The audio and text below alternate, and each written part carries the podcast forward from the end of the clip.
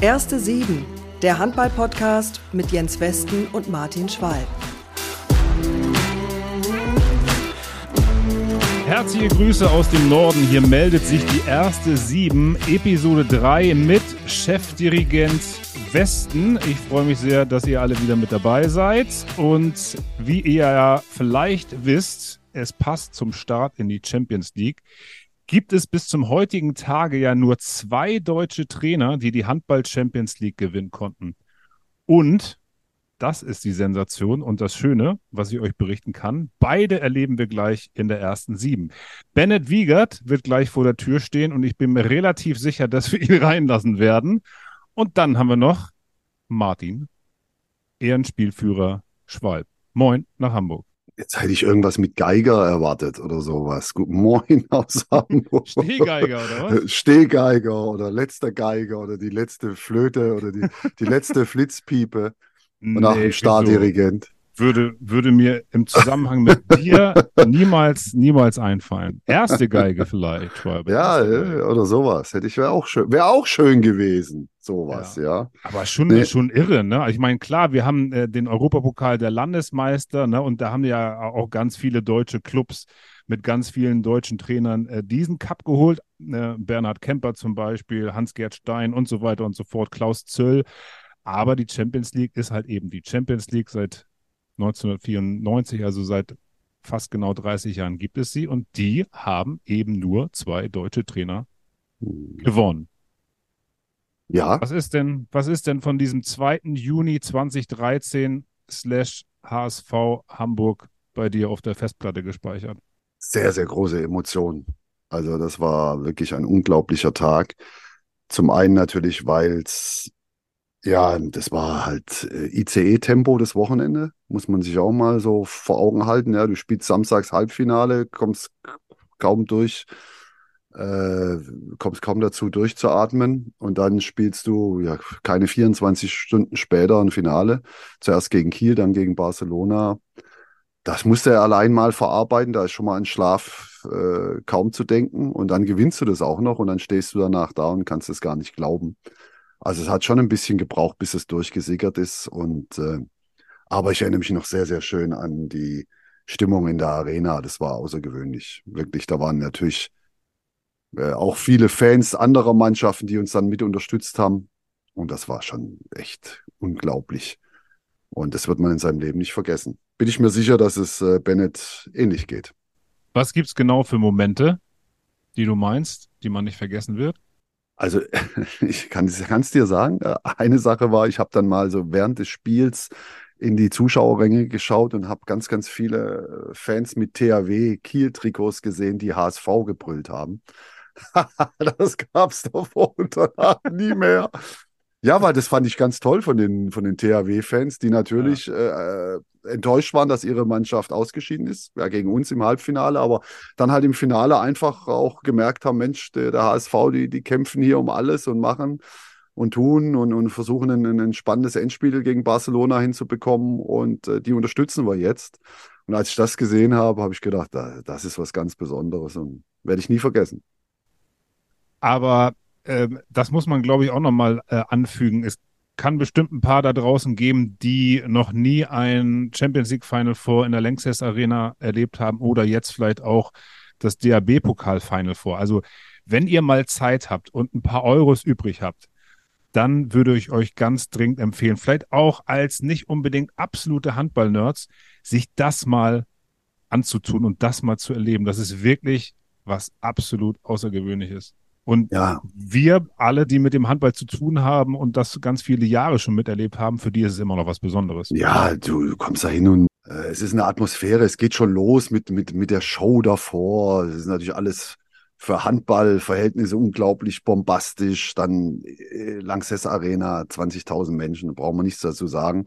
Das ist natürlich auch toll. Dann unterschiedliche Fanlager, auch beim, beim Final Four, beim DHB Final Four, also beim deutschen Final Four, unterschiedliche Fanlager die eine ganz besondere, besondere Stimmung da zaubern und die auch ja ein Wochenende investieren, um sich Handball anzuschauen und dementsprechend natürlich auch hoch motiviert sind. Die kommen jetzt nicht einfach mal so vorbei, sondern für viele äh, Menschen ist das ein großes Sporthighlight.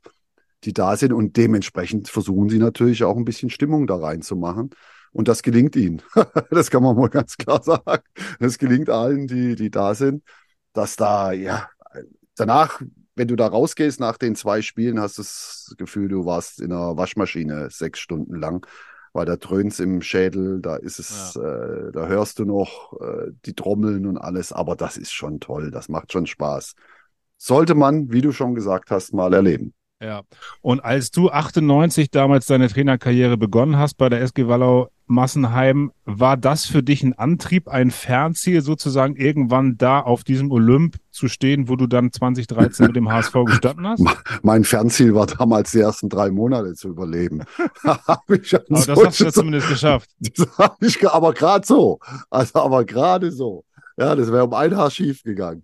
Äh, nee, also an sowas habe ich überhaupt nicht gedacht. Da waren wir so weit davon entfernt. Und man muss auch sagen, zu der Zeit war das, waren das auch noch nicht solche riesengroßen Events. Natürlich, das DHB Final Four war damals äh, in Hamburg, war allerdings auch noch in der Sporthalle Hamburg. Da gab es ja die große Barclays ja. Arena noch nicht. Also von daher, das waren schon Ziele.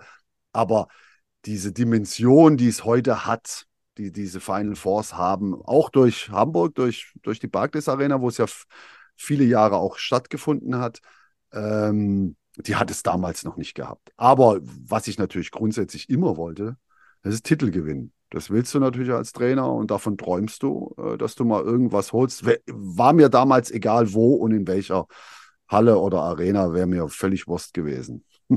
und ich meine, Spieler, Trainer, diesen Übergang hast du dann damals ja gehabt, 97, 98.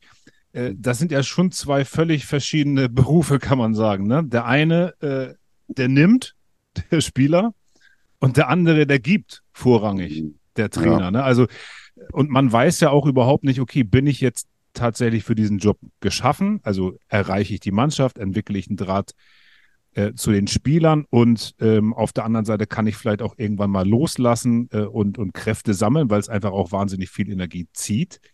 Wann hast du denn für dich gemerkt, okay, das ist etwas, was mir liegt und womit ich erfolgreich sein könnte?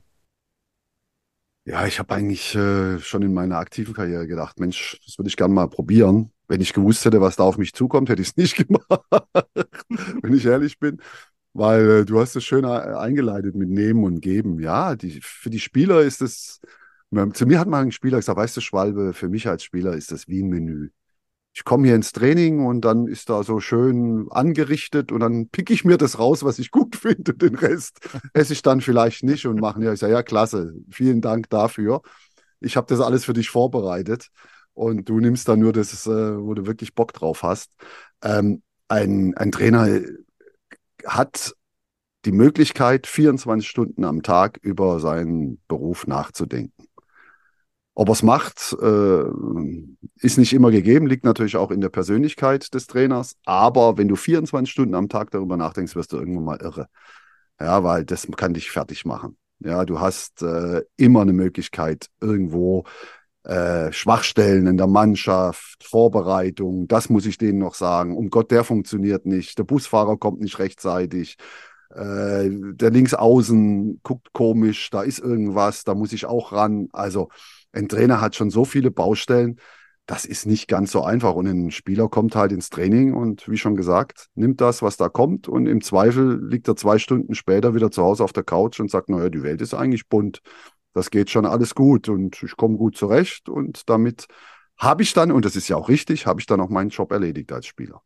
16 Jahre hast du es dann mhm. letztlich gemacht unterm Strich, ne? Ja. Aber also so wie ist es also ist es äh, nicht gesponnen, also das war jetzt das war jetzt ernst, äh, dass du gesagt hast, wenn du es vorher gewusst hättest, äh, was einem das abverlangt, hätte ich es nicht gemacht?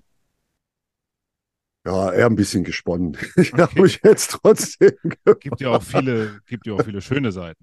Ah, natürlich, war traumhaft, mit, mit den Jungs da zusammenzuarbeiten und so. Aber Trainer ist halt irgendwo auch die andere Seite. Das darf man nicht vergessen weil die Spieler sehen dich auch als Vorgesetzten und so, aber trotzdem ist eine unglaublich schöne Zeit, viele Erfolge, äh, viele Emotionen und das ist natürlich das Schöne äh, grundsätzlich im Sport, dass du, dass es da Emotionen hervorruft, die du im normalen Leben eigentlich gar nicht haben kannst, ja, außer vielleicht bei der Geburt deiner Kinder oder bei deiner Hochzeit.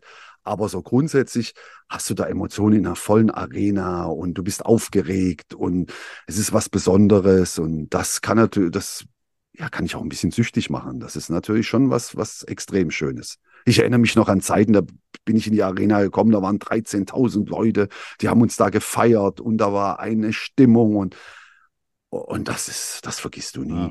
Jetzt klingelt äh, gleich Bennett Wiegert und vorher habe ich noch einen Fun Fact und sozusagen ein kleines Quizspiel mit dir. Es gibt nur fünf Sportskameraden auf dieser Welt, die die Champions League sowohl als Spieler als auch als Trainer gewonnen haben. Einer davon ist Bennett Wiegert und du sagst mir jetzt die anderen vier. Im Handball? Ja. Oh je, jetzt bist du auch lustig. Ich würde sagen, äh, Philipp Biecher müsste jo. einer sein. Korrekt. Richtig? Korrekt. Hm, Alfred bin ich mir nicht ganz so sicher. übrig. Ja, würde ich mal auf Spanier, äh, Talant Duschebaev. Jo, korrekt. Noch zwei, zwei übrig. Oh, Jesus, Mann. Beide, beide noch aktive Trainer. Ach. Und beides Spanier. Ja, das habe ich mir gedacht, dass es Spanier sind. Äh, der eine trainiert sogar in der Bundesliga, da gibt es ja nur einen, wenn mich nicht alles täuscht. Jetzt äh, erwischte mich gerade. Sprich ein, mal durch. Ein spanischer Trainer in der Bundesliga in mhm. Hessen, in Hessen trainiert er. Ach ja, hier, äh, Parondo. Parondo. Ey, genau. wirklich? Alle Spieler? Ja, na klar, der hat ja, ja, natürlich, hat ja auch hoch, hat ja rechts außen gespielt, genau. Ja. Parondo und jetzt fehlt noch einer. Ja, genau. Aber das ist, glaube ich, finde ich, das ist auch der, auf den man nicht äh, so schnell kommt, weil er die Champions League jetzt gerade erst als Trainer gewonnen hat. Mhm. Äh, Carlos Ortega. Doch, da hätten wir auch drauf kommen können. Ja. Schwach von mir. Genau. Schwach hätten wir auch drauf kommen können, Ortega. natürlich. Und Nummer fünf. Wir hatten doch jetzt alle. Genau, ja. Und Nummer 5 ist Bennett Wiegert. Wiegert.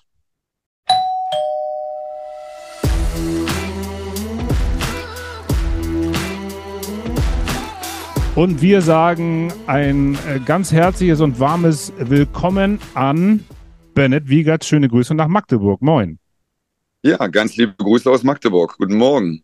Wir haben eben gerade, das konntest du nicht äh, mitbekommen, schon ein bisschen gequatscht. Wir haben festgestellt, dass äh, ich mit den einzigen beiden deutschen Trainern sprechen darf jetzt in dieser Runde in der ersten sieben, die die Champions League gewonnen haben und auch mit einem von fünfen, die sowohl als Spieler als auch als Trainer die Champions League gewonnen haben. Und äh, danken dir recht herzlich, dass du äh, dir in dieser Woche in Klammern drei Spiele innerhalb von acht Tagen nochmal extra Zeit nimmst. Und uns interessiert natürlich als erstes, ob du noch Bauchschmerzen hast nach der Niederlage gestern. Ja, erstmal sehr gerne. Äh, und ich glaube, dass da jetzt die paar Minuten mit euch mir auch helfen, ein bisschen von gestern zu, gewünscht, äh, zu bekommen, da ich ja ein ganz, ganz schlechter Verlierer leider bin. Ich würde mich da so gerne verbessern im Verlieren und mir das nie gelingt. Ich versuche dann immer maximal professionell zumindest in der Halle damit umzugehen und bin dann froh, maximal schnell bei Auswärtsspielen im Bus oder zu Hause zu sein, weil der, wenn da die Tür zugeht, dann möchte man mich nicht mehr sehen als Verlierer. Ähm, und dementsprechend schlecht und kurz war auch meine Nacht heute. Ähm, aber man muss natürlich auch ehrlich sagen, Schwalbe weiß das aus mehr Erfahrungen, dass das Verlieren im Sport einfach leider auch dazugehört. Ich würde, ich wünschte, man könnte es abschaffen, aber das wird nicht passieren. Ja. Ja, ja, ja. Aber kannst du dann schlafen? Geht gar nicht. Gar, ich spiele alles nochmal durch. Das sind wie, ähm, wie soll ich sagen, ich werde schon ein paar, paar Minuten weg sein, aber gefühlt hast ja. du so wie, wie, ja, wie Tagträume oder so, du bist im Schlummerzustand, spielst das nochmal durch, ärgerst dich da, dann wachst du auf und sagst, oh, jetzt das nicht anders machen, dann können, dann versuchst du wieder in Schlaf zu kommen. Also das darfst du auch keinem Psychologen erzählen. Der wird immer sagen, uh, das sind aber arge Warnsignale. Ja, die kenne ich aber nicht anders. Ähm, ich mhm. sage äh, dir, ich hatte die als Spieler auch schon, aber anders. Als mhm. Trainer sind die beschaffen, sie, äh, ja, sind, sind es mehr Gedanken. Als Spieler hattest du vielleicht so diesen Einwurf, diese eine Szene, wo du sagst, oh, oh. Und jetzt hast du so viel Szenen, dass du sagst, na, jetzt aber auch mal genug Kopf, jetzt hör mal mhm. auf. Ja. Und da hast du auch das Gefühl, du musst mit dem noch sprechen und dem musst du noch sagen, Mensch, da standst du falsch und da haben wir doch die Sperre, das haben wir doch anders besprochen, was machst du denn da, du Dödel, oder? Also so war es bei mir immer. Ich habe immer 700 Aufgaben dann nachts mir noch gestellt, die ich am nächsten Tag zu erledigen hatte. Ja, ab und zu mache ich Nachttischlampe mal an und schreibe mir ein, zwei Sachen auf, dass ich sie am nächsten, am nächsten Morgen präsent habe. Ähm, aber ja. das Problem, was wir als Trainer haben, ist ja die Zeit. Ne? Also äh, so viele Einzelgespräche, wie ich führe möchte, so viel Zeit habe ich gar nicht. Und dann würde ich auch, glaube ich, die mhm. Spieler sowas von voll nögen, dass die äh, dann. Hast das du das lernen müssen? Hast du das lernen müssen? Dass du auch mal Sachen für dich behältst und sie mal einfach nicht voll quatscht und mal sagst, jetzt spielt mal, auch wenn wir verloren haben, komm mal so Schwamm drüber, so, so, so als zum Beispiel jetzt heute, dass du sagst, pass auf, äh, wir spielen jetzt äh, sofort wieder, jetzt kann ich nicht mich lang mit dem Spiel beschäftigen, sondern ich lasse einfach mal fünf Grade sein. Ja, unbedingt. Also ich hoffe, dass ich mich auch noch weiterentwickeln kann, aber dass ich mich auch in den letzten sieben oder acht Jahren schon entwickelt habe. Ähm, und der Umgang mit Niederlagen, der ist besser geworden, vor allen Dingen vor der Mannschaft. Ähm, ich sage dir auch, Schwalbe, ich war am Anfang persönlich betroffen, wenn wir verloren haben. Ich habe das sehr persönlich genommen, so wie die Spieler spielen gegen mich. Das ist natürlich völliger Bullshit. Also die wollen auch nichts mehr als gewinnen. Das musste ich aber lernen, wie ist der Umgang damit und konnte auch so mit plakativen Ansprachen jetzt aber Mund abwischen und weiter. Nur das nächste Spiel ist wichtig. Überhaupt nichts anfangen, weil ich gesagt habe, nee, wir haben hier gerade so einen Bullshit gebaut. Ähm, da ist nicht Mund abwischen und weiter. Das muss jetzt aber mal auch auf den Tisch. Mhm.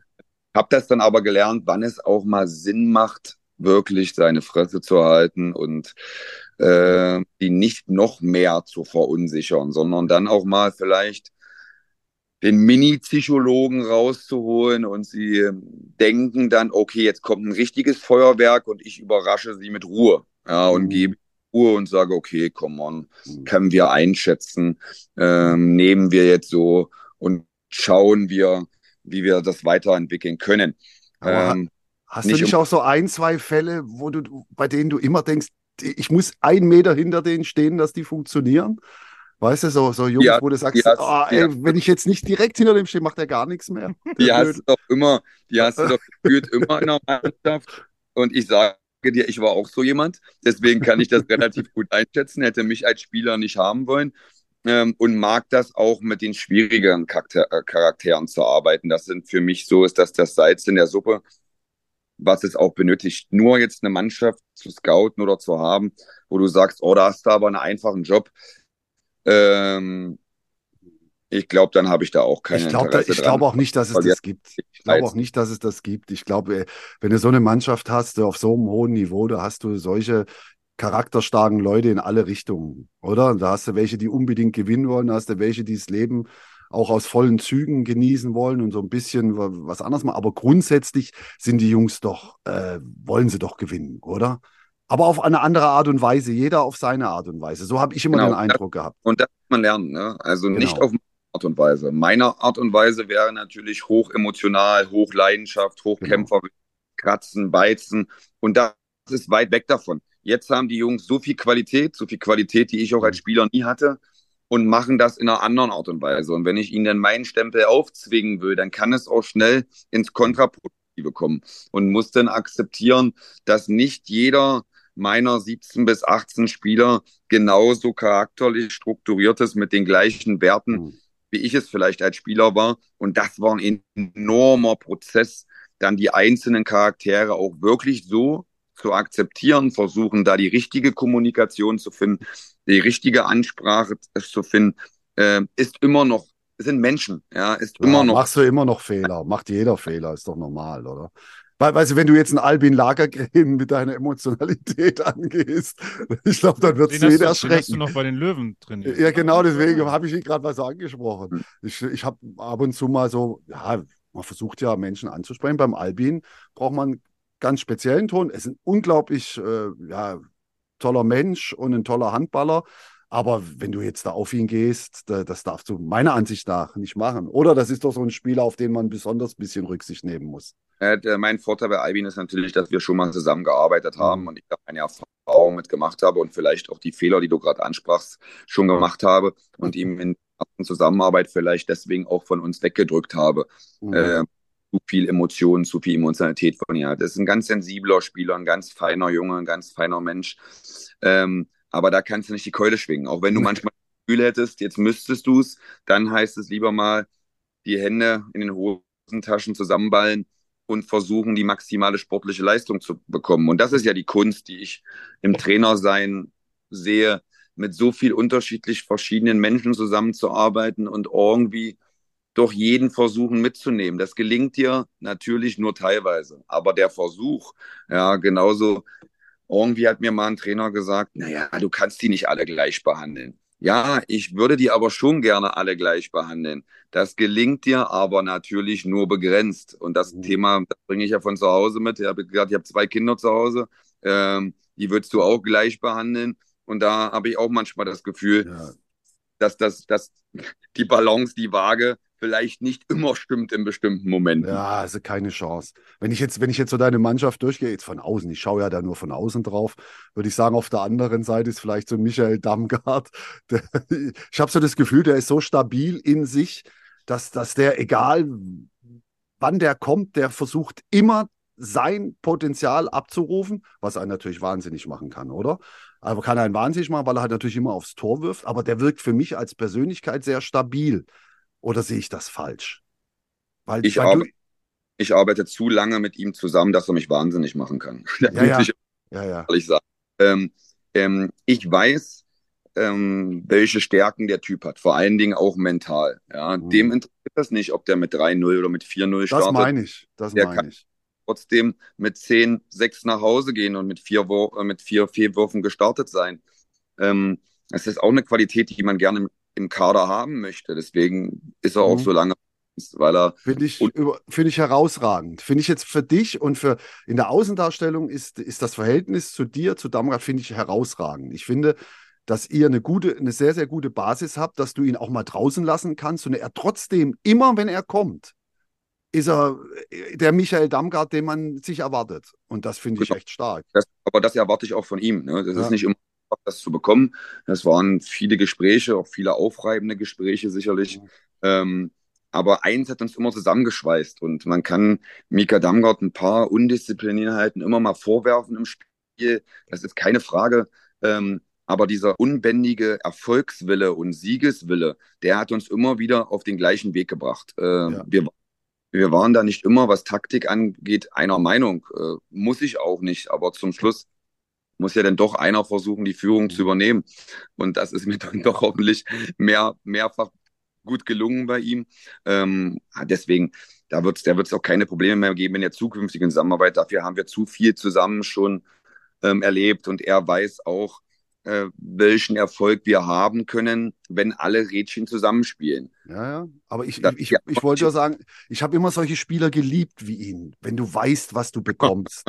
Ich fand es immer klasse, weißt du? Ja, da hast du genau gewusst, der kommt und der ist gefährlich und der wird es versuchen. Der macht jetzt nicht irgendwie auf spielerisch oder macht jetzt irgendwelche Sachen, die es nicht gibt, sondern der macht das, was er kann und da kann ich mich als Trainer drauf verlassen und das macht er immer. Also wenn du solche Spieler ja, hast, finde ich und überragend. Vor allen Dingen, und vor allen Dingen, wenn du und auch er merkt, äh, okay, heute ist nicht der Tag, heute funktioniert, heute funktioniert es nicht und du nimmst ihn dann wieder rauf, setzt ihn auf die Bank, dann kriegst du halt kein Gemecker. Na, Mecker, Jens, meckern tun sie alle, nur zur Information. Also, Jeden auf der Bank ist keiner, aber diese Spieler möchte ich ja auch haben. Ich möchte keinen, der zufrieden nur dabei zu sein. Die sollen alle eine Berechtigung haben und auch eine Berechtigung anmelden zu spielen. Ähm, ja. Das soll halt in Art und Weise passieren. Und da haben wir einen ja. allgemeinen Kader, nicht bloß Mika, alle einen sehr guten Umgang miteinander gefunden ähm, vor allen Dingen auch in Stresssituationen. Weil wenn es gut funktioniert und wenn du gewinnst und von Sieg zu Sieg eilst, dann ist es relativ einfach, eine Mannschaft zu führen. Interessant mhm. wird es ja dann, wenn es nicht so läuft. Und diese Challenge mag ich halt auch so. Ich mag das Verlieren an sich überhaupt gar nicht. Ja? Mhm. Aber die Challenge danach, wieder in die Spur zu finden, den Weg zu finden, eine Gemeinsamkeit zu entwickeln, daraus stärker hervorzugehen, ah, das, äh, das ist schon der Reiz der Niederlage, den es auch einfach im Sport immer wieder braucht, um nicht in irgendwelchen Routinen sich lang hinzusuhlen. Äh, das ist langweilig. Ja. Du hast halt auch eine bessere Handhabe einfach, weil Sie hören dir natürlich auch noch besser zu, wenn sie mal verloren haben. Dann sagen sie, oh, der Trainer hat ja doch recht mit dem, was er sagt, weil das ist auch der ich, Grund, warum uns Siegesserien nicht ewig gehen, weißt du, weil irgendwann die Spieler dann auch mal, ja, vielleicht ein paar Jota nachlassen und sagen, ah, ich weiß jetzt auch, wie es geht. Und dann gibt es halt mal wieder eine. so ist das. Aber sag mal zu gestern. Ich habe gestern das Spiel gesehen. Mhm. Äh, Westbrem hat sich gut aufgestellt. Die haben sehr stabil gewirkt auf, auf mich, auch vor allen Dingen in der Abwehr. Das war schon ein hartes Stück Arbeit, richtig? Ja, Westbrem war gestern besser. Ja, ja. Das, äh, das, kann man ja auch im Sport ruhig mal sagen. Ne? Ähm, mhm. ähm, eine Mannschaft, die so lange versucht, die Champions League zu gewinnen und so viel in ihren Kader investiert, die wird natürlich von Jahr zu Jahr nicht schlechter, glaube ich. Ne? Ähm, ich habe selten eine Mannschaft in Magdeburg erlebt, die gerade in der ersten Halbzeit kaum einen Fehler gemacht hat. Äh, mhm. Ich war überrascht, auf die Statistik zu gucken vom Weststrom gestern, da hat alles grün geleuchtet. Das ist mhm. natürlich die Wirkung, ähm, was wir daraus machen. Vielleicht waren wir dann gestern nicht auf Höchstform. Ich finde trotzdem, dass es gestern jetzt kein Ausreißer nach unten von uns war. Also im Berlin-Spiel hatte ich viele Probleme mit unserer Performance. Aber ähm, gestern waren wir nicht on top, aber es hat nicht gereicht, um annähernd Westbrem gestern gefährlich zu werden. Und das muss man auch nochmal klar, klar sagen. Viele sehen uns jetzt als Top-Mannschaft oder vielleicht eine der besten Mannschaften in Europa. Ähm, ich bin Kämpfer und leidenschaftlich, aber ich bin auch Realist. Wir wollen in die Top Ten mit Magdeburg. Und dann ist es so, dass wir die besten Mannschaften an guten Tagen von uns schlagen können. Da, da möchte ich hin, bitte. Aber dazu brauchen wir auch gute Tage. Den hatten wir gestern nicht. Wir hatten gestern einen normalen Tag, der nicht annähernd gereicht hat, um Westbrem gestern gefährlich werden zu können. Ja. Ähm, das, das tut am gestrigen Abend weh, äh, soll analysiert werden, aber muss dann bitte auch weitergehen und äh, nicht in, in Chaos enden oder einer falschen Einschätzung oder einer falschen Wahrnehmung. Die Ansprüche, mit denen Erfolgen der Vergangenheit, die sind natürlich gestiegen. An denen wollen wir uns gerne messen. Ähm, aber mhm. wir müssen auch ruhig bleiben und sagen und akzeptieren können, wenn eine Mannschaft wirklich besser ist als wir. Und Westbrem mhm. war gestern in vielen Belangen leider besser als wir. Also Westbrem gehört zu den drei, vier Mannschaften, äh, gegen die man einfach einen perfekten Tag braucht, um bestehen zu können. International. So würde ich das auch sehen. Da würde ich Barcelona noch dazu zählen. Selbst Paris würde ich noch dazu zählen. Kielce, die vier Mannschaften, da musst du schon perfekt spielen, um, um die schlagen zu können, oder? Und das, das haben wir gestern einfach nicht. Ja, wir haben, ja. wie gemacht, kein super schlechtes, aber wir hatten gestern arg Ja, auch in den 1 gegen 1 Situationen hat man manchmal so den Eindruck gehabt, dass der ein oder andere es nicht schafft, sich da durchzusetzen. Ich ja, da hat Gilfi schon auch gefehlt, oder? Giesli. Äh, äh, Giesli, Gilfi. Ich habe Gilfi im Kopf. Ich, Giesli ja, hat da, schon gefehlt. Ich habe ja auch einen Rechtsaußen meiner Bundesliga, der Gilfi hieß auch. Dann, äh, Giesli. würde, Giesli würde jeder Mannschaft der Welt irgendwie fehlen. Ja, ja, klar mir zu einfach jetzt zu sagen, ey, komm, Gisli ist nicht da, wir haben Aber ich habe gestern so mal drüber nachgedacht, natürlich fehlt er jeder Mannschaft, aber ich habe gestern mal so nachgedacht, er wäre genau der Spielertyp gewesen gestern, der es schafft, diesen halben Schritt Vorsprung zu erarbeiten, damit die anderen auch ein bisschen mehr auf ihre Positionen kommen, weil es ja. waren schon ein paar, paar, dabei, die sich aufgerieben haben gegen, gegen diesen Körperkontakt im Eins gegen Eins. Ich glaube, dass wir uns gestern tatsächlich auch so ähm, dass wir uns in der ersten Halbzeit, wo wir die ersten 20 Minuten eigentlich noch ein sehr, sehr gutes Spiel machen und auch äh, Felix Klar, Mika, mhm.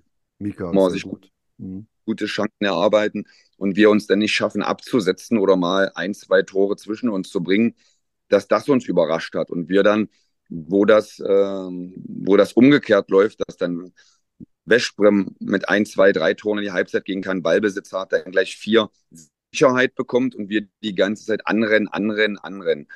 Und ähm, denn wenn sie so so fehlerarm spielen in ihrem Spiel, kaum Fehler in ihrem Angriffsspiel machen, wirklich nur zwei Ballverluste im ganzen Spiel haben und wir denn die zwei Ballverluste, die wir denn erzielen, direkt wieder wegwerfen im Gegenstoß und einfache Fehler machen, das ist natürlich auch dann irgendwo ein Zermürbeprozess. Weil das weiß so eine Mannschaft auch, wie schwer es dann wird. Der, genau. Der was, der was mit uns macht. Ja, mhm. und trotzdem das Gefühl, dass wir beim 30, 27 auch nochmal ein bisschen Druck aufbauen konnten und dann gehen wir es aber wieder mit zwei einfachen Ballverlusten gleich wieder aus der Hand zu fünf und dann wird es halt zum Schluss auch einfacher für, Wetz, äh, für Westbrem als für uns und hm. das gilt es dann zu akzeptieren und aufzuarbeiten und irgendwie noch mehr Druck in den kommenden Spielen aufzubauen, wenn man dann die, die Chance hat, da ranzukommen. Da muss man aber auch ganz ehrlich sagen, dass die Qualität von Westbrem du auch nicht in jedem Spiel hast und jede, jede Woche hast. Ähm, Klar, obwohl es ja grundsätzlich, ja. Das, man hatte das Gefühl, dass es deinen Jungs schon Spaß macht, auf diesem Niveau zu agieren. Also ich hatte den Eindruck, als ob die Mannschaft sehr gut funktioniert hat und, und, und alles, alles reingegeben hat, weil ich hatte, ich habe immer so das Gefühl gehabt, das ist für die Jungs nochmal immer was Besonderes, gegen Westbrem zu spielen, gegen Paris oder gegen Barcelona. Das sind ja schon auch noch Festtage für die Jungs, gell? So soll es ja sein. Ich meine, das war gestern Primetime 2025 ja. am Donnerstagabend. Ähm, da hat auch halb Europa, halb Handball Europa bestimmt drauf geguckt auf das mhm. Spiel. Ähm, genau. das, das ist was Besonderes, aber du würdest dir dann auch, wenn eine besondere besondere Leistung bringen. Und die hatten wir halt gestern nicht. Wir hatten eine okay, normale Leistung, aber keine besondere und die hat nicht gereicht. Und dementsprechend war auch die Unzufriedenheit mir schon zu doll in der Halbzeit vorhanden und nach dem Spiel noch doller. Und jetzt wird es gleich darum gehen, ähm, da auch mal eine bestimmte, bestimmte Wertigkeit reinzubringen, ähm, richtige, richtige Worte dazu zu finden, um es ordentlich einzuschätzen. Ne? Und darum geht es um eine, mhm jetzt auch, das fällt mir immer schwer, um auch mal eine unemotionale Einschätzung dazu zu bekommen. Wie wir es gerade machen, haben wir ja ziemlich unemotional drüber gesprochen, dass Westbrem sicherlich jemand ist, der in dieser Saison auch wieder um den Champions League aber, aber, aber Benno, jetzt äh, kenne ich dich ja auch schon ein paar Jahre und äh, ich bin mir sicher, dass du das hinbekommst, weil so wie du das reflektierst, so wie du das reflektierst, deine eigene persönliche Einschätzung und die Einschätzung drumherum, wenn du das vermittelst du deiner Mannschaft und dadurch habt ihr ja auch den Erfolg in den letzten Jahren, muss man ja auch mal klar sagen. Das ist ja, das ist ja auch deine Reflexion, dass du jetzt nicht durchdrehst und eine Mannschaft da irgendwie an die Wand knallst und sie in irgendwelche Löcher reinschaufelst, nur damit du emotional sein kannst.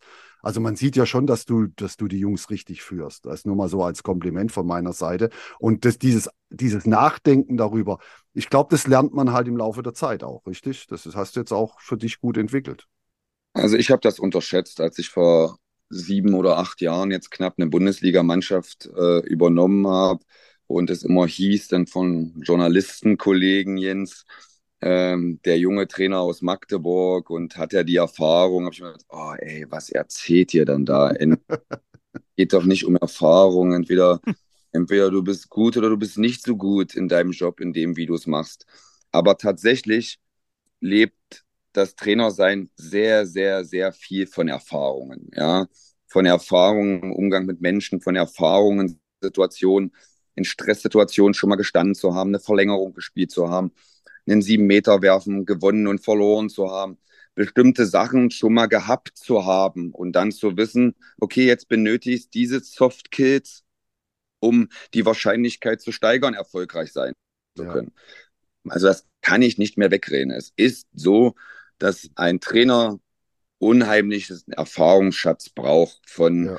vielen Spielen, von internationalen Spielen, nationalen Spielen, Freundschaftsspielen, Pokalspielen, K.O.-Spielen. Ähm, und da hat uns tatsächlich, so sehr ich es hasse, ja, äh, Feine Force zu verlieren, auch Niederlagen in Feine Force, ungemein geholfen, Erfahrungen zu sammeln und darüber dann die Wahrscheinlichkeit zu steigern, auch in Final Force erfolgreich sein zu können. Genau. Ja, gibt es ja immer wieder in, im Sport allgemein. Ne? Man denke nur an, an die Bayern ähm, nach der Niederlage gegen Menu in Barcelona. Das war ja eine unheimliche Triebfeder für die, ne? Also Niederlagen letztlich ja auch. Ne? Äh, was mich nochmal interessieren würde, Benno, ähm, diese ja sehr reflektierte, analytische und sachliche ähm, äh, Herangehensweise, die du beschrieben hast jetzt nach dem Spiel gestern. Ne? Machst du das grundsätzlich immer am, am Tag nach dem Spiel oder schon mal in Auszügen äh, ganz direkt nach dem Spiel, nach dem Abpfiff in der Kabine? Also beim SC Magdeburg läuft das so, dass die Mannschaft, wenn sie ihren Interview-Marathon erledigt hat, sich auf jeden Fall nochmal mit mir in der Kabine zusammensetzt. Ne? Ähm, ob ich da denn immer schon direkt so analytisch und so reflektiert sein kann, ähm, das mag ich zu bezweifeln, aber ich möchte Ihnen noch ein paar Worte mitgeben. Es ist nicht so, dass wir dann einfach nach Hause oder im Bus sitzen und keiner spricht miteinander. Ich möchte Ihnen meinen ersten, ja, meinen ersten subjektiven Eindruck über das, was wir gemacht haben, direkt mitgeben. Und am nächsten Tag geht es dann tiefer. Ähm, leider war das, fehlt denn, war das denn gestern eh nicht schon? ja, Inhaltlich, sie, ja. wir haben schon ähm, Sachen mitbekommen, auch für die Nacht, ähm, die es heute gilt zu vertiefen. Äh, es gibt selten Tage, wo ich sage, es gab die aber schon, wo ich sage, oh, da hast du aber einen Scheiß erzählt, das hat ja gar nicht gepasst. Ähm, wo ich mich dann danach hingestellt habe und dafür entschuldigt habe, dass das völliger Quatsch war, was ich da erzählt habe direkt danach. Meist passt das in dem Moment schon im, im Kontext so ungefähr zusammen, äh, wie ich das äh, Spiel erlebt habe, weil ich ja Statistik schon in der Hand habe ähm, und gebe ihnen dann zu bestimmten Statistiken noch nächsten Tag Bilder. Ähm, leider fehlt uns dazu immer die Zeit, ja. Also ich sage ganz ehrlich, beim SC Magdeburg, so wie wir jetzt ähm, die Anzahl der Spieler haben, würde ich gerne viel, viel mehr mit Nachbereitung anstatt mit Vorbereitung ähm, verbringen. Wir sind sehr akribisch in unserer Gegnerspielvorbereitung und manchmal fällt die Nachbereitung zu sehr hin und runter, weil wir zu wenig Zeit haben. Ja, wir haben jetzt auch gleich wieder, äh, wenn ich jetzt unser Meeting hier verlasse, äh, die Vorbereitung auf Lemgo vor der Brust und da kannst du nicht so wirklich lange dich noch in Wäschsprint verlieren, auch wenn du es gefühlt gerne machen würdest, weil du das Gefühl hast, es ist nötig und es würde helfen.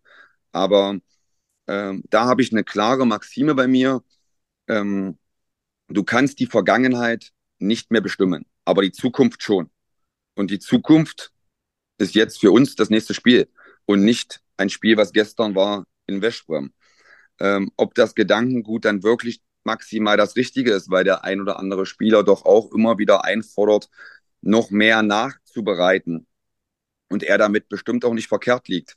Ähm, ich weiß es nicht. Auch da gilt es dann irgendwie die Balance, die Waage zu halten, dass, dass beides äh, Mut zur Lücke.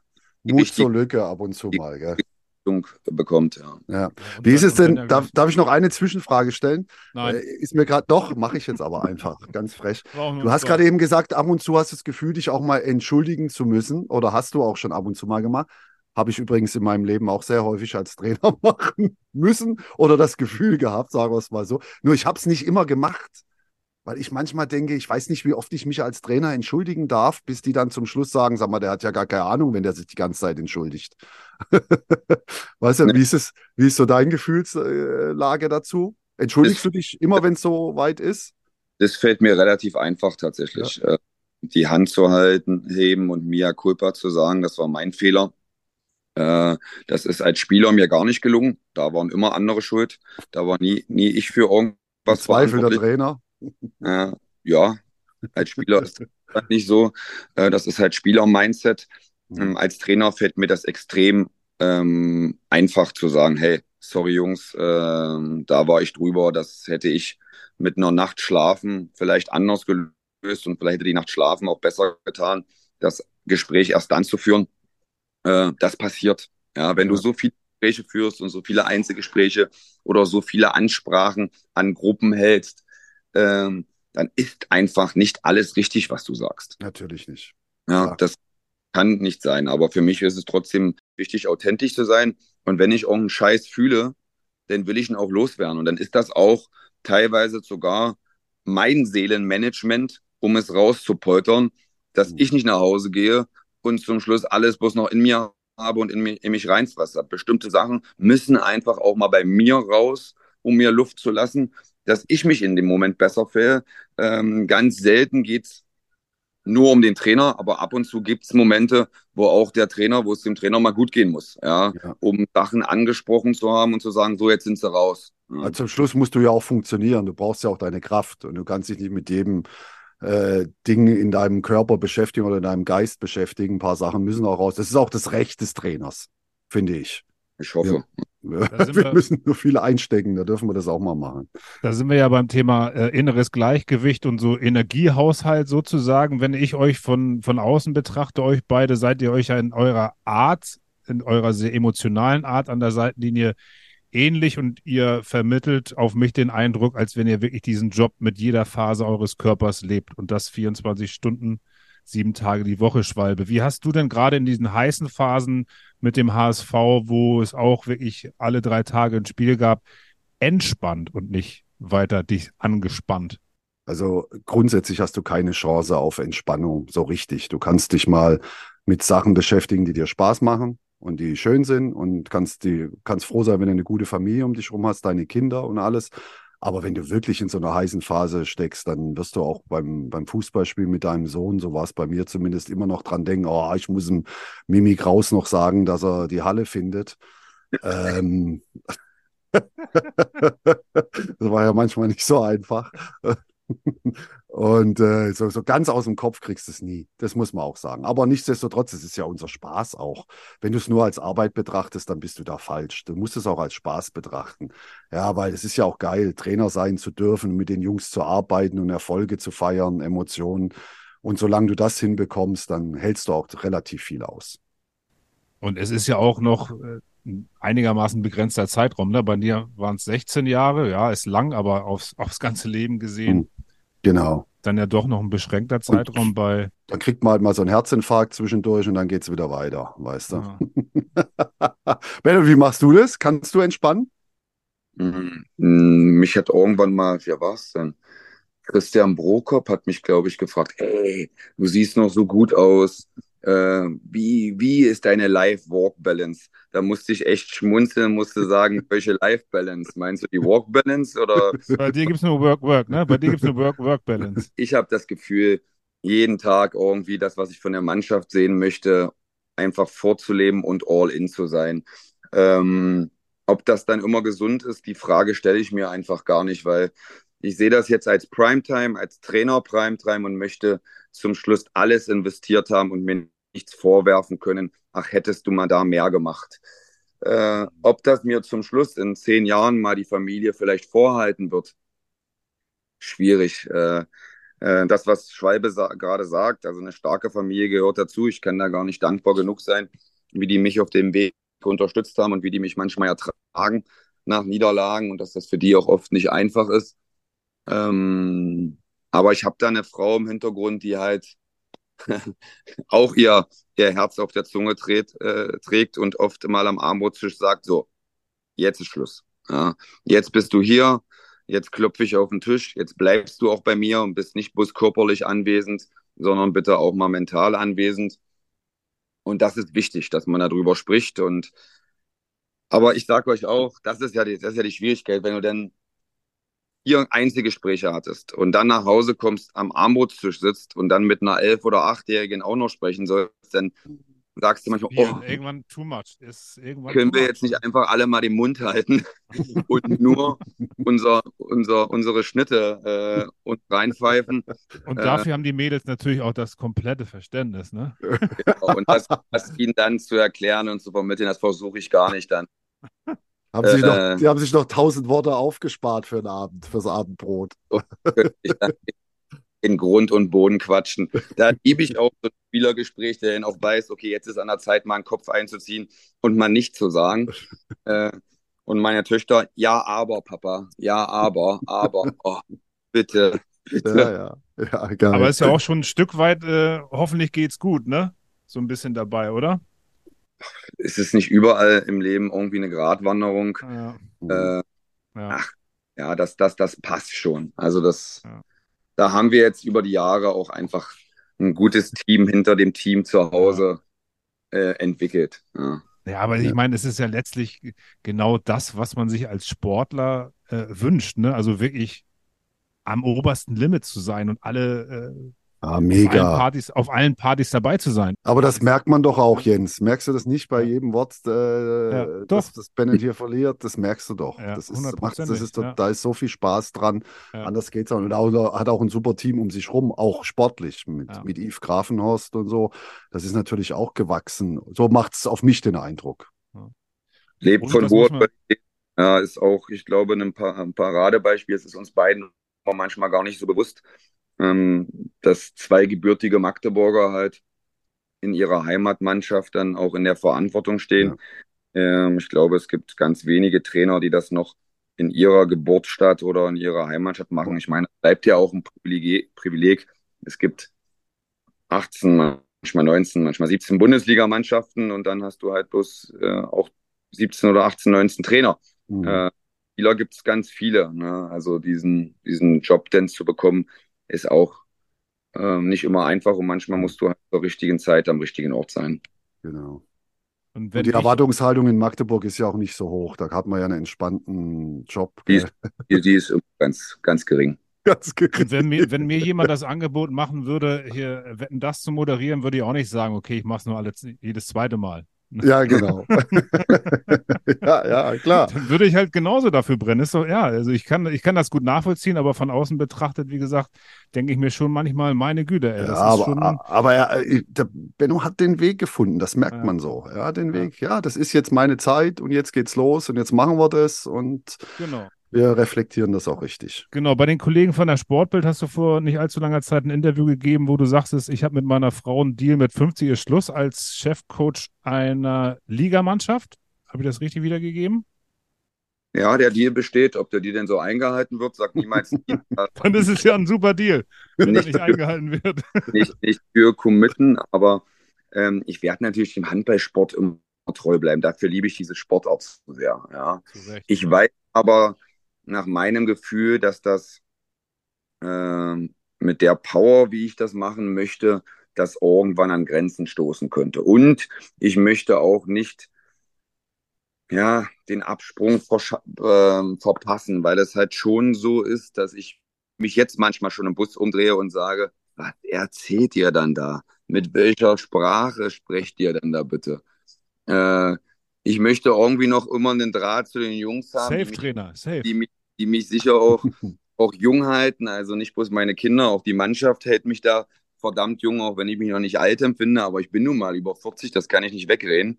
Ähm, und die Zeit rennt. Ich möchte irgendwie immer ähm, sie verstehen können. Und ich glaube, dass das irgendwann schwieriger und schwieriger werden könnte. Wird man sehen. Dazu habe ich noch keine Erfahrung. Wir haben viel über Erfahrungen gesprochen.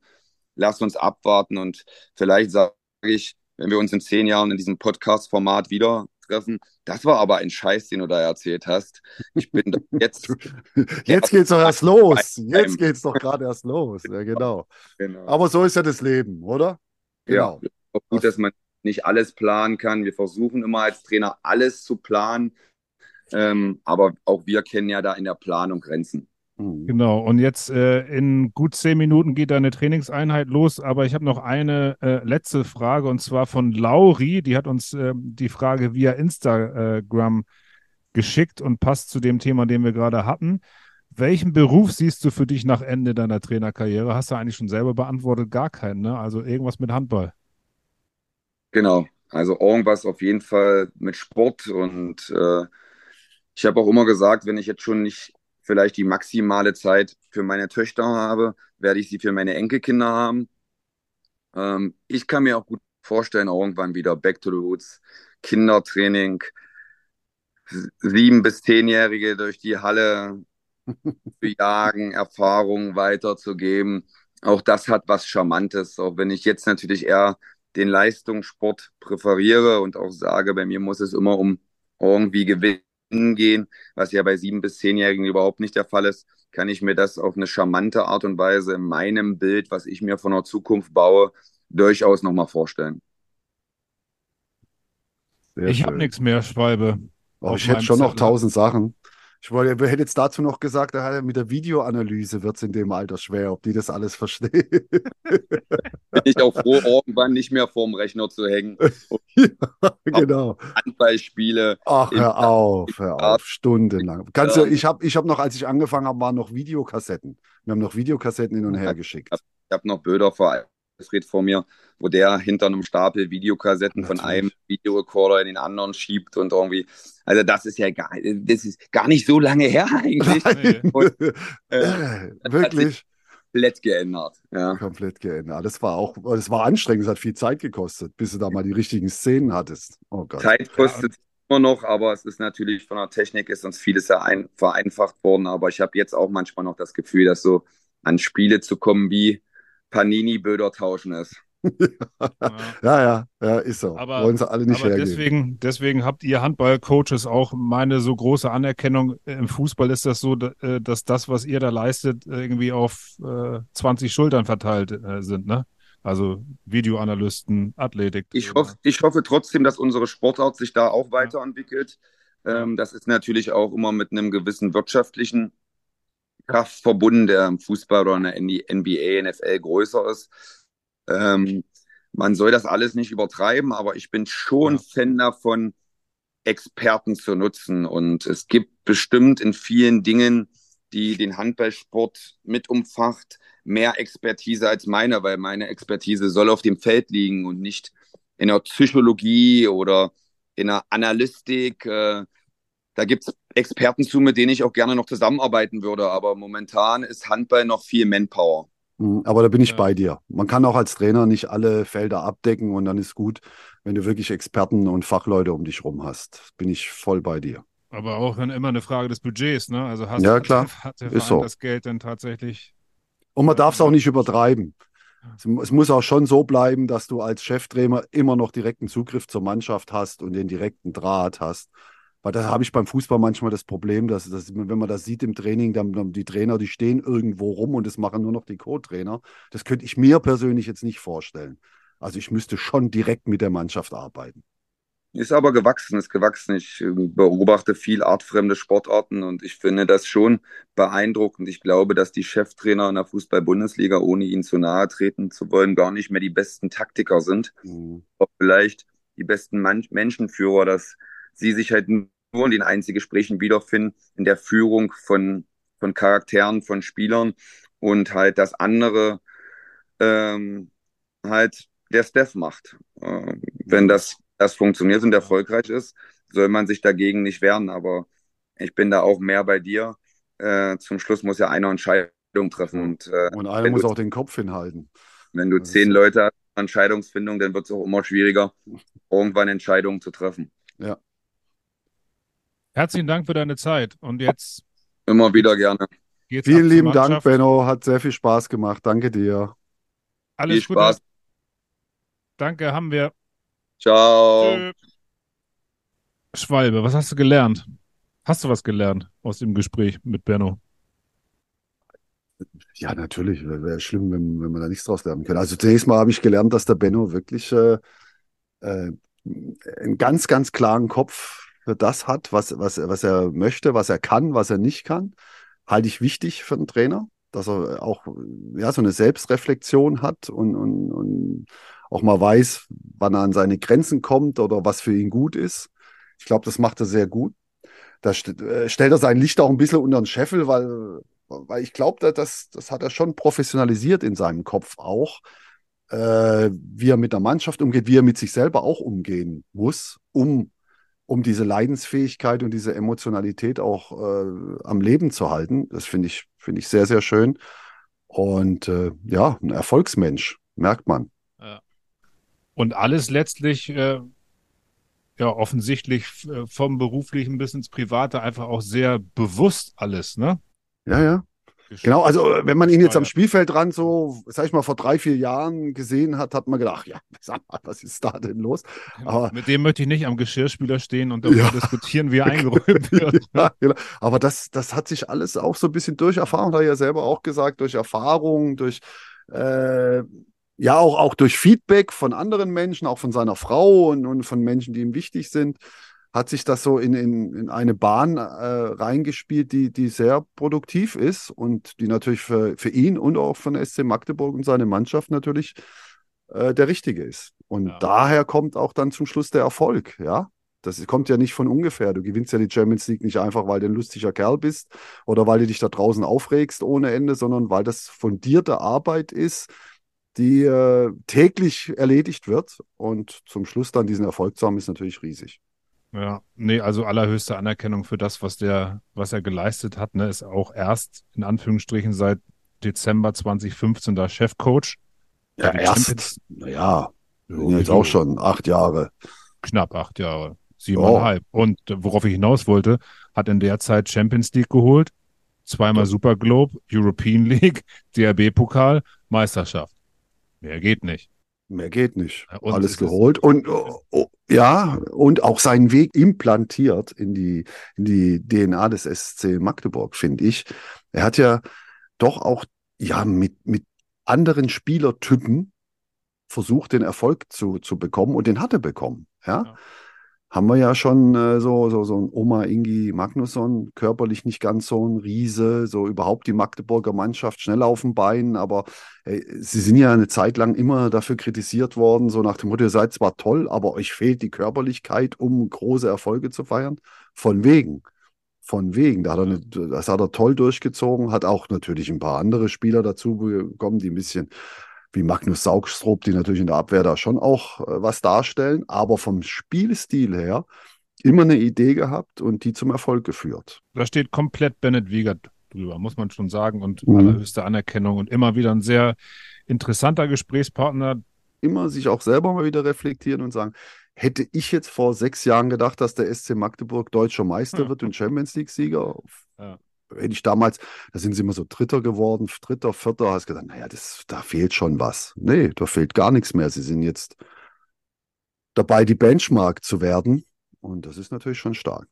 Es war nicht nur die Woche des Champions League-Starts, Schwalbe, sondern es war auch die Woche äh, der Freistellung von Hansi Flick und der ähm, Renaissance von Rudi. Jawohl, Rudi. der Rudi. Rudi. Rudi. Es gibt nur einen Rudi Völler. Sag mir mal, wer soll äh, Bundestrainer werden? Der Fußballnationalmannschaft. Rudi Völler. Echt? Ernst? Nein, also ich kann mir das gut vorstellen. Ja, Aber der also macht so es eine, ja nicht. Der macht es ja nicht. Also ja, das weiß, wissen wir ja nicht. Vielleicht haben, besprechen die intern schon längst was anderes. Keine Ahnung. Aber ähm, es ist ja ein Projekt. Es geht ja jetzt darum um die Europameisterschaft im nächsten Jahr im eigenen Land. Es äh, unterhält sich jetzt keiner darüber, was passiert danach. Also das ist ja ein begrenzter Zeitraum. Es geht jetzt nicht darum, einen Trainer zu finden, der jetzt die nächsten zehn Jahre den deutschen Fußball weiterentwickelt, sondern Zeit drängt. Jetzt geht es darum. Und da, das ist, glaube ich, jetzt auch in unserem Gespräch rübergekommen, brauchst du einen erfahrenen Mann, da brauchst du einen, der eine Richtung vorgibt, äh, der natürlich alle anderen Aspekte auch beinhaltet, aber da brauch, kannst du jetzt hier keine, äh, keine Experimente machen. Da musst du schon einen nehmen, von dem du auch weißt, dass es, dass es kann. Also ich hätte jetzt natürlich, klar, Klobo sagt jeder, Klobo wird es nicht machen, kann ich mir nicht vorstellen, weil er in Liverpool einfach äh, im, im Wort ist und, und da jetzt auch nicht einfach so in den Sack haut. Das wird, passt, glaube ich, nicht zu ihm. Äh, Julian Nagelsmann wäre ein Mann, wobei ich da auch jetzt dabei bin zu überlegen, ja, bei den Bayern haben sie ihn ja dann doch entlassen, weil ja ein paar Dissonanzen auch mit der Mannschaft gab, gerade mit Spielern, die auch deutsche Nationalspieler sind, die Eben. ja nicht ganz so glücklich waren mit ihm, würde ich auch Neuer sagen. Als Beispiel. Ja, und ich, ich glaube, Leroy Sané war jetzt auch nicht sein größter Fan, wenn ich das richtig mitbekommen habe. Aber das ist jetzt von außen drauf geschaut. Äh, ja, dann wird es schon eng. Und deswegen so ein Rudi Völler mit Unterstützung von zwei Jungen, äh, die da brennen, könnte ich mir schon vorstellen. Mhm, okay. Hat mich nur mal interessiert, was du da so zu meinst. Und nächste Woche müsst ihr leider ohne uns rauskommen. Nein, hör auf. Echt? Die erste sieben hat trainingsfrei. ja, genau. Und dann melden wir uns äh, in zwei Wochen wieder mit einem äh, sicherlich wieder attraktiven, unterhaltsamen und interessanten Gesprächspartner und äh, halten euch auf dem Laufenden, wann ihr uns denn wieder hört auf unseren digitalen Kanälen. Ich habe nichts mehr, also ich habe alle Punkte abgehakt hier. Schweiger, ja, war echt, Zettel. war ein super Gespräch. Hat Total. so viel, mit, mit dir macht es ja sowieso immer sehr, sehr viel Spaß. Also ich lobe dich auch mal. Ja, weißt du, einfach mal so, dass, dass du auch ein gutes Wochenende verbringst. Und, ist, ange äh, ist angekommen, danke. aber ich fand jetzt Bennett auch, äh, er hat uns sehr viel mitgegeben und ja. Aber er hatte äh, auch Bock, hatte ich das. Hatte auch Lust, ja, ja, ja super. Überhaupt alle Jungs, mit denen wir bis jetzt ja. gesprochen haben, äh, toll. Ob das Johannes Goller war, ob das äh, Domogaj ja. Duvniak oder Bennett. Das macht echt Spaß und äh, wir werden das so weitermachen. Hoch die Hände, Wochenende. Schöne Grüße. Tschö, tschö. Erste Sieben. Ein Podcast der Erste Sieben Medienberatung und Content Production.